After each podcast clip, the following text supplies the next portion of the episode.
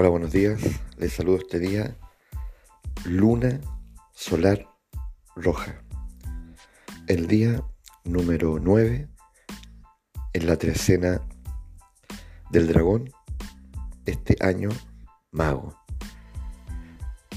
El día de hoy decimos que la luna es el nahual portador de las emociones. Y las emociones sin lugar a dudas, son un misterio. Aún, después de tantos, tantos intentos por desentrañarlas, donde incluso se ha involucrado la ciencia, la neurociencia, eh, sigue siendo un misterio, porque las emociones no son, no son un dato en una máquina, no son, no son una estadística.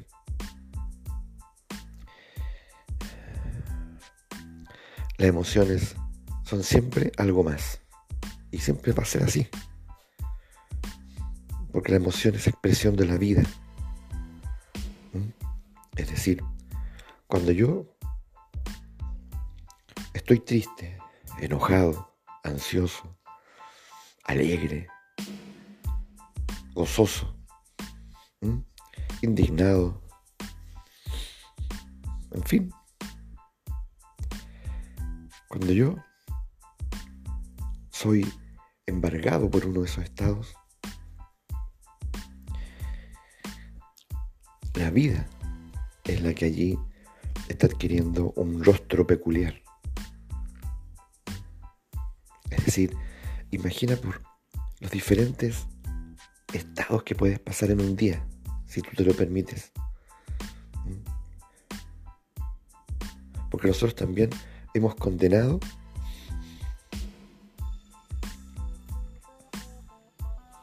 eh, a nosotros mismos a una homogeneidad que no es solo social, eh, a una uniformidad eh, que no es solo en el vestir.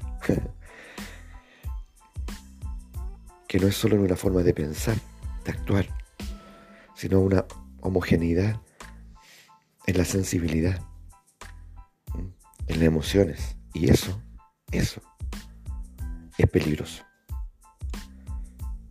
Cuando esa fuerza de la homogenización, de la del uniformar, ha penetrado en esa profundidad. Porque ahí estamos castrando la vida misma. Entonces, vale la pena, un día como hoy, que nosotros nos miremos desde esa perspectiva. ¿Cuán adentro ha penetrado esa homogeneidad? ¿Mm? Es normal que, que yo, por ejemplo, tenga la sensación de que nada nuevo ha pasado este día cuando realmente ha sucedido todo?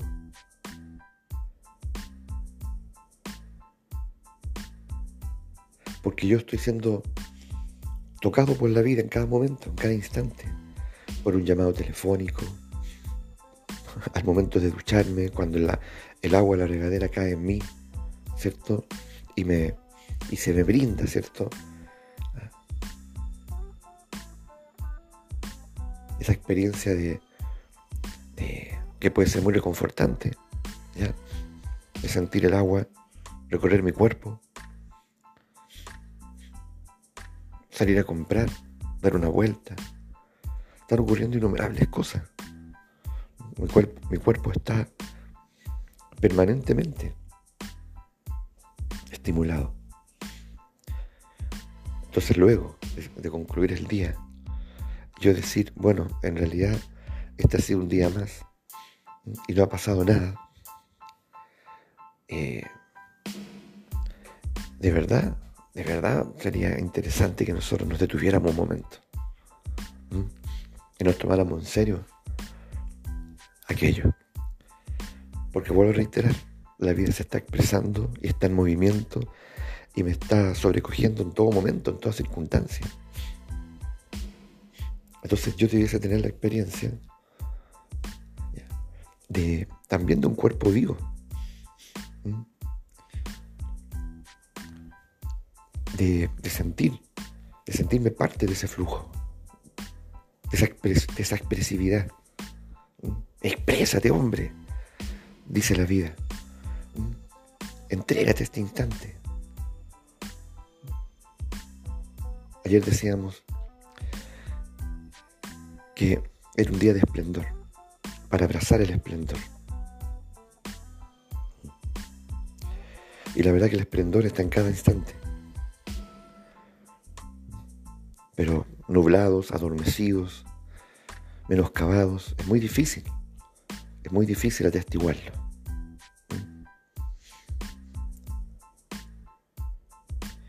esa homogenización peligrosa que me quita sensibilidad.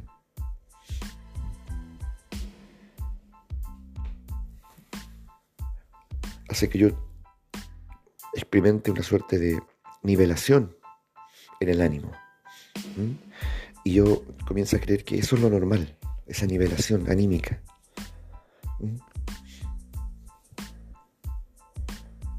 Incluso una suerte de neutralidad cuando la vida se está expresando en todo momento. Entonces nosotros no sabemos navegar las emociones y sacarle provecho y disfrutarlas. Y como no sabemos y le tememos, y es un misterio, nosotros, claro, hemos tratado de conquistar esa neutralidad para finalmente creer que esa es la manera, esa es la forma de estar. Entonces, sin darnos cuenta de que en esa condición vivimos a medias. Vivimos eh, sin entrar nunca en el corazón de las cosas. Hay experiencias, por lo tanto, que, que, bueno, eh, se tienen que vivir con una cuota de tristeza llamémosla melancolía, nostalgia, como tú quieras. Porque la, emoción también es muy versátil. ¿ya? Y a veces los nombres, claro, no nos ayudan. Porque, porque uno podría pensar que la tristeza eh, es algo unívoco. No, la tristeza eh, se transforma. La tristeza, de alguna manera, es como un camaleón. Al igual que la rabia y el enojo. Se transforma de colores. Se camufla. Entonces yo puedo tal vez tomarme un café y un café que de pronto descubro que tiene el aroma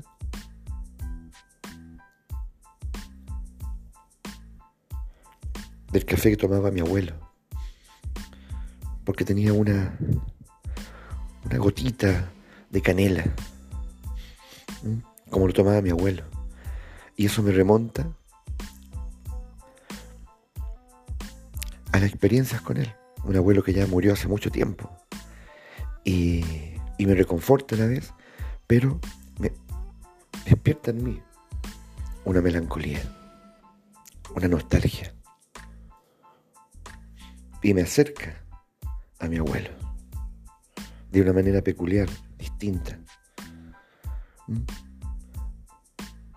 Y luego salgo de ahí. ¿Ya? Fue un instante donde me encontré con mi abuelo. Gracias a esa emoción que se desencadenó en ese momento. Entonces, de alguna forma, la emoción es también una puerta de entrada. Hay innumerables memorias, hay innumerables vivencias. Es una puerta de entrada a lo que no debese, debiese olvidarse. La misma tristeza ¿ya? puede instalarme en el ánimo adecuado, adecuado, para escribir un, un poema para poder eh, componer una canción. Pero claro, o tal vez la rabia también en sus diversas dimensiones, eh, en un instante me permite finalmente arreglar esa llave que gotea. Porque ahora me siento indignado con esa llave, con esa gotera. Y me doy cuenta de que siempre lo pude haber resuelto yo. O tal vez finalmente no puedo. Y finalmente llamo a quien sí lo puede resolver. ¿Por qué esperé tanto? Porque nunca estuve en el ánimo adecuado. Ya miraba la gotera y me reía, miraba la gotera y estaba en esa neutralidad, como, como una suerte de indiferencia, como que me da lo mismo. Por eso hablaba de peligro, del peligro de esa neutralidad. Porque finalmente nada me toca, o nada suficientemente importante, nada relevante. Y la emoción, cuando la emoción está como protagonista, es distinto, es absolutamente distinto. Es allí donde, donde comienzo a darme cuenta de la importancia de ser educado emocionalmente.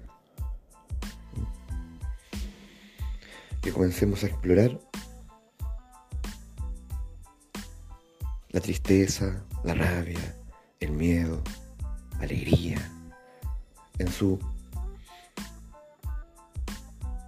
amplitud, en su extensión. Nunca van a dejar de ser un misterio. Y eso es una buena noticia. Muy buena noticia. Entonces lo peligroso es esa neutralidad, a la que nosotros llamamos tal vez bienestar o una forma normal de ser, de desenvolvernos. No, esa es una forma de estar medios muertos en realidad. Anestesiados, adormecidos. Una forma peligrosa de estar. Estar en la emoción no significa que yo estoy en un estado de hipersensibilidad. ¿ah? en absoluto. Al modo como lo describimos, es una forma de decirle sí a la vida. Sí a la vida. Entonces, en esa sensibilidad, yo aprecio Yo empiezo a sentir afecto por la naturaleza, lo por el trinar de los pájaros, la temperatura, el frío, el calor. Empiezo a recuperar la sensibilidad de mi cuerpo, a escuchar nuevamente mi corazón. Comienzo a ver con otros ojos, ¿ya? Todo lo que me rodea. Tal vez recién ahí se despierta una, empatía auténtica y no una empatía intelectualizada, que es como una idea. Nosotros tenemos ideas de muchas cosas.